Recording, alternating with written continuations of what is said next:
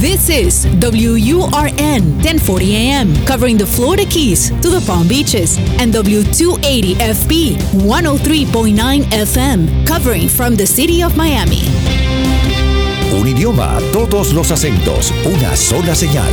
Una emisora de actualidad Media Group. Estás entrando en el campo cuántico donde todo es posible.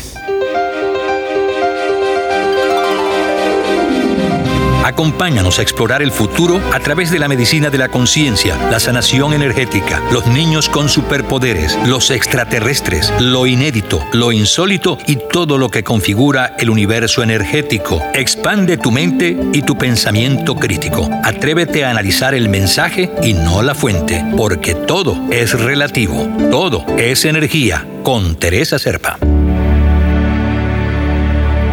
Queridos amigos, sean bienvenidos a su programa Todo es Energía.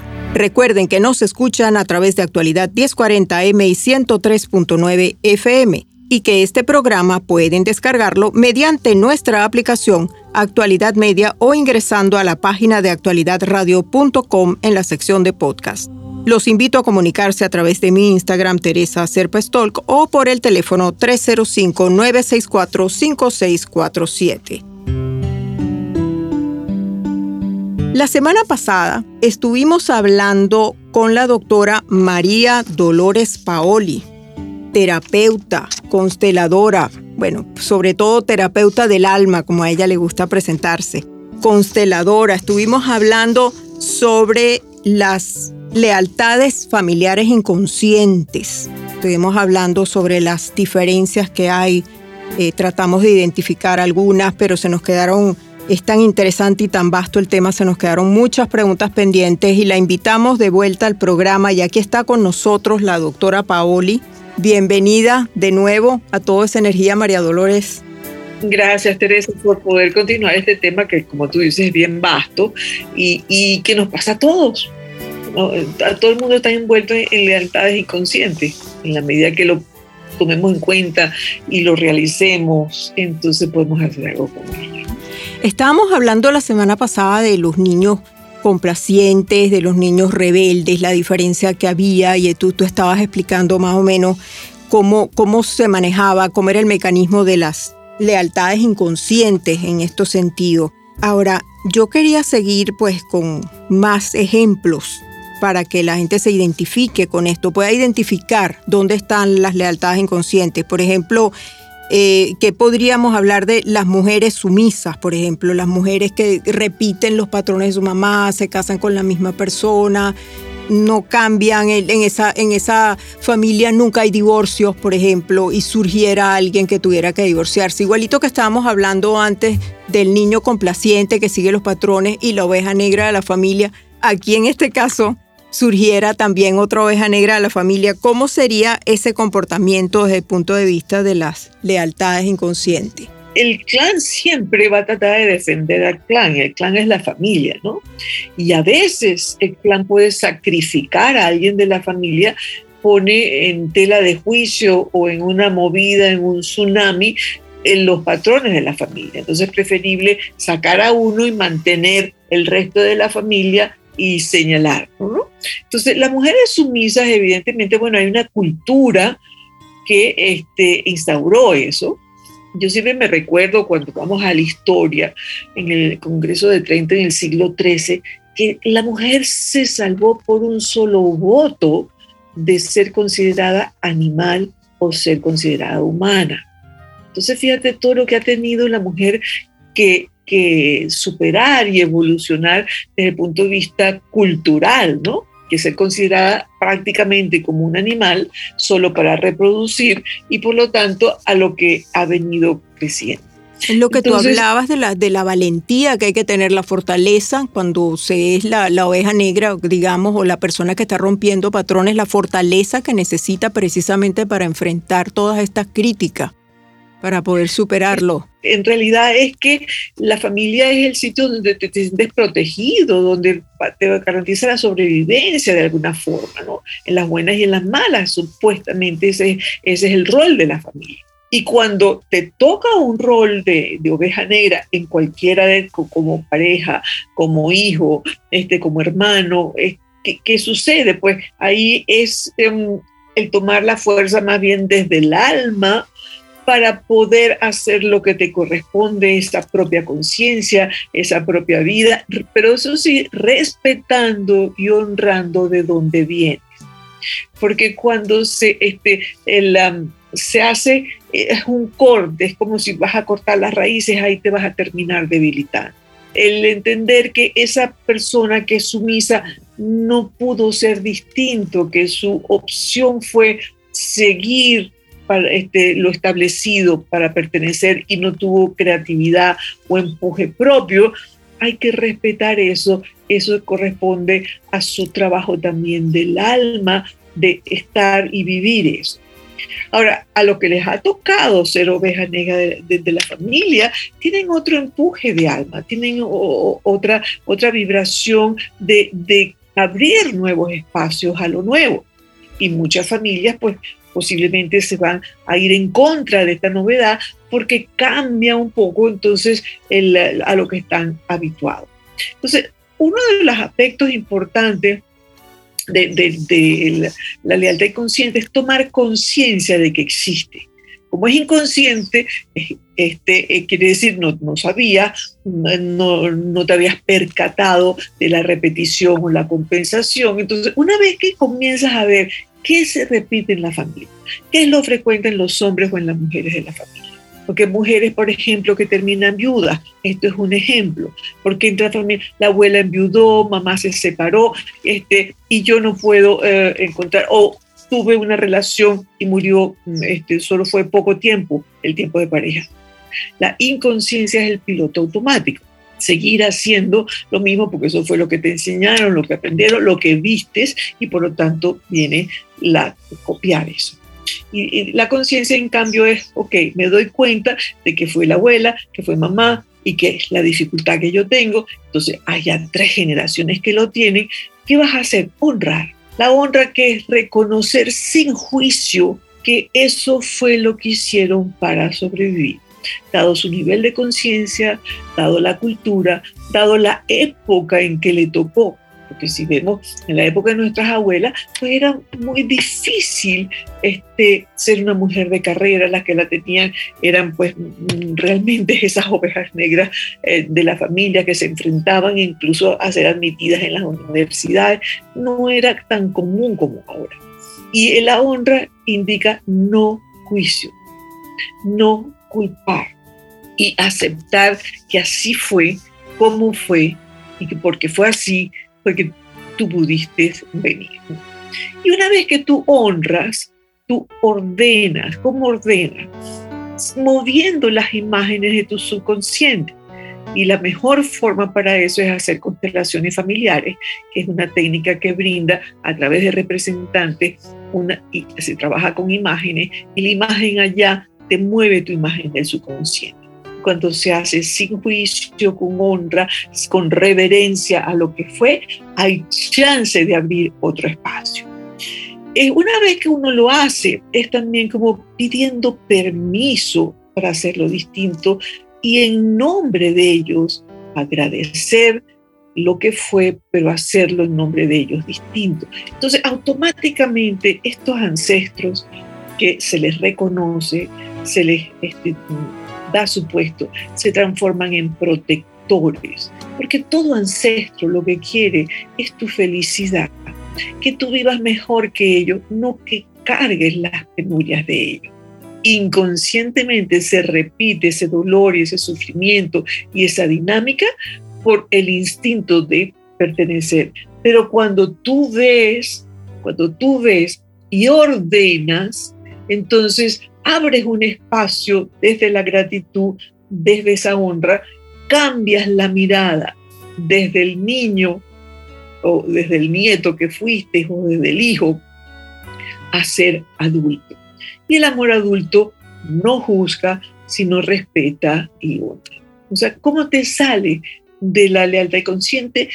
Trabajando tus emociones, de culpa, de rabia, de temor a no pertenecer a esas emociones. ¿Cómo, mueves a través de, imágenes para tu liberarte, para que haya espacio. Porque el juicio es, es lo que te hace es estrechar tu mirada.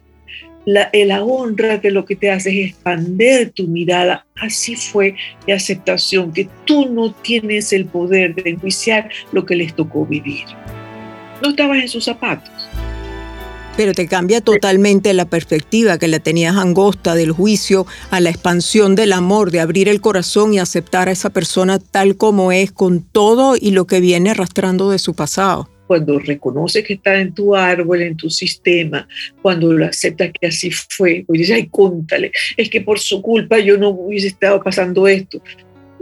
desde ese juicio o desde esa emoción no va a moverse nada. Él solo se mueve cuando realmente abres el corazón y, bajas esa, esa cabeza en aceptación. Y cuando le das un puesto en tu corazón a esa abuela, a esa bisabuela, a esa mamá, a, ese papá que aunque se fue, vino a darte este, la vida, por ejemplo, pues ese lugar en el corazón eh, te engranda mucho a ti, te abre mucho espacio porque ya no tienes que copiar el síntoma la dinámica, sino que estás conectada desde el agradecimiento y desde el amor. Amigos, están escuchando Actualidad 1040M y estamos conversando con la doctora María Dolores Paoli sobre las lealtades familiares inconscientes. Quédense con nosotros. Amigos, los invito al taller Reseteo de Creencias Limitantes y Constelaciones Allí descubrirán cómo identificar, manejar y reprogramar esas creencias, pensamientos y bloqueos inconscientes que los limitan y mantienen estancados. El taller es presencial y virtual y toda la información la encuentran en la página kelseyacademy.com, Kelsey deletreado K-E-L-S-S-Y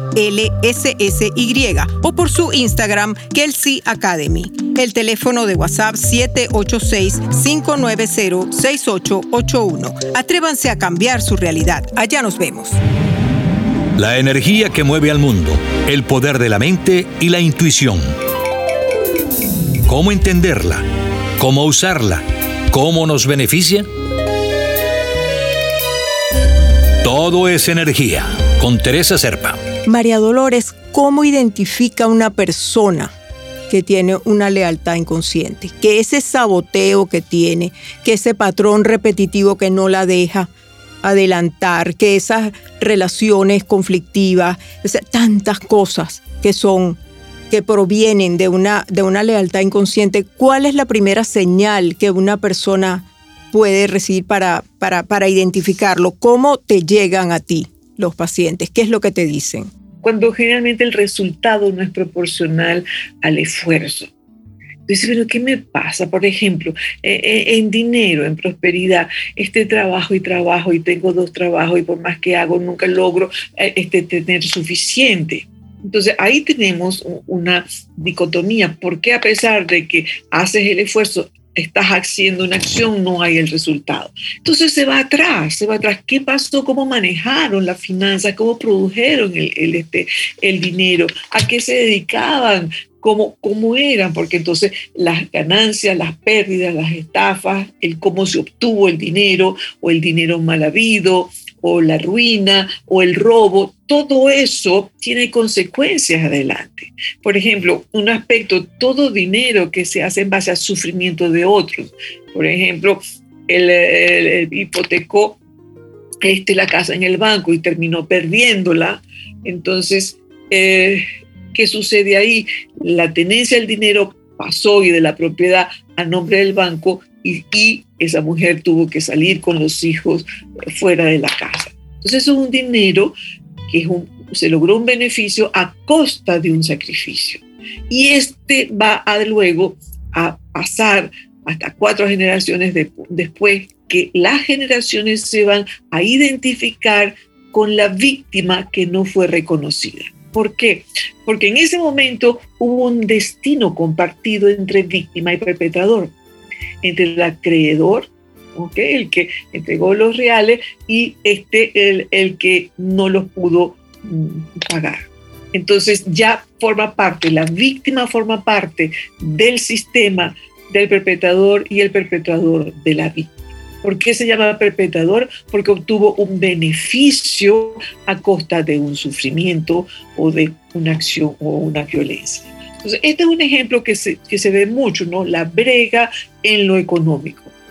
Y sobre todo nosotros vivimos en, este, en esta parte del mundo que es la Latinoamérica, donde venimos de conquistas.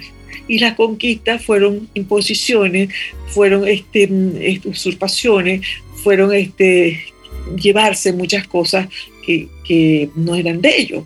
Entonces está en nuestra sangre como latinos esa dinámica. Y hay que ver justamente, yo siempre veo de atrás qué pasó, cómo manejaron, cómo hicieron y, cuál es la historia con respecto al dinero. Otro aspecto importante es también reconocer con el tema de pareja, ¿no? porque ese amor ha sido el encuentro de biografías anteriores. Entonces, el, conocer qué pasó de, de bisabuelo, abuelos y padres, cómo se conocieron, cómo, cómo lograron, fueron pareja, fueron matrimonio, qué pasó, este, no se pudieron casar, cuál es la historia. Este, tuvieron amantes, este, los hombres, etc. Esa historia, de alguna forma, esos síntomas los va a traer las generaciones posteriores. ¿no? Entonces, cuando buscamos pareja, estamos condicionados por esa lealtad este, inconsciente hasta que la vemos, hasta que conocemos las historias de nuestros árboles. Si tú las reconoces, entonces ves de dónde vienen, qué pasó, ordenas y, y ya tienes espacio para lo propio aquí hay un tema importantísimo que se entrelaza con esto que estamos hablando, que es la de los secretos de familia, María Dolores. ¿Qué es lo que pasa cuando hay un secreto? Una, eh, alguien que fue infiel, un aborto, eh, porque eso trae unas consecuencias enormes después. Y eso, y eso, yo creo que ese es uno de los nudos gordianos que tienen las constelaciones familiares, porque ahí es donde se descubren casi todos los secretos familiares que, que las personas ni siquiera sabían que existían, pero son, pero se, ve exactamente la causa-efecto de, de la consecuencia en la persona que está consultando. Y la sorpresa enorme cuando descubre aquel secreto que no sabía que existía. Eh, sí, fíjate que, por ejemplo, la persona que tiene un aborto, elige un aborto, este, como las constelaciones trabajan para el no juicio, no se está justamente poniendo sobre el tapete el por qué, si es eh, aconsejable o no, sino simplemente así fue. Pero este, sistémicamente se, se cuenta desde el impulso de vida, desde el comienzo del impulso de vida, o quiere decir de la concepción. Entonces, este, haya habido un aborto espontáneo o un aborto este, electivo, tiene un puesto en la familia y va a afectar a los niños que nacen después de ese aborto. Y muchas veces, si ha sido antes de un matrimonio, pues este, se mantiene en secreto. Entonces el secreto se convierte en síntoma en alguno de los hermanos. Y el síntoma ahí más frecuente es la hiperactividad de los niños. Mm. Yo me muevo constantemente para que vean, me pongan atención, pero sistémicamente que vean lo que no vieron antes, lo que no reconocieron ni que, ni que le dieron el puesto anterior. Entonces, los secretos tienen la particularidad de que se filtran a través de síntomas. Oh, Por ejemplo, enfermedades, por eh, alguien que fue este, metido en un manicomio y entonces no se habló más nunca de eso porque eh, era una tacha de cómo voy yo a decir esto. ¿Qué va a suceder? Pues va a saltar una generación y va a aparecer alguien que tenga entonces síntomas en lo cual este, tenga algún diagnóstico que se refiere a lo que no quisieron ver anterior.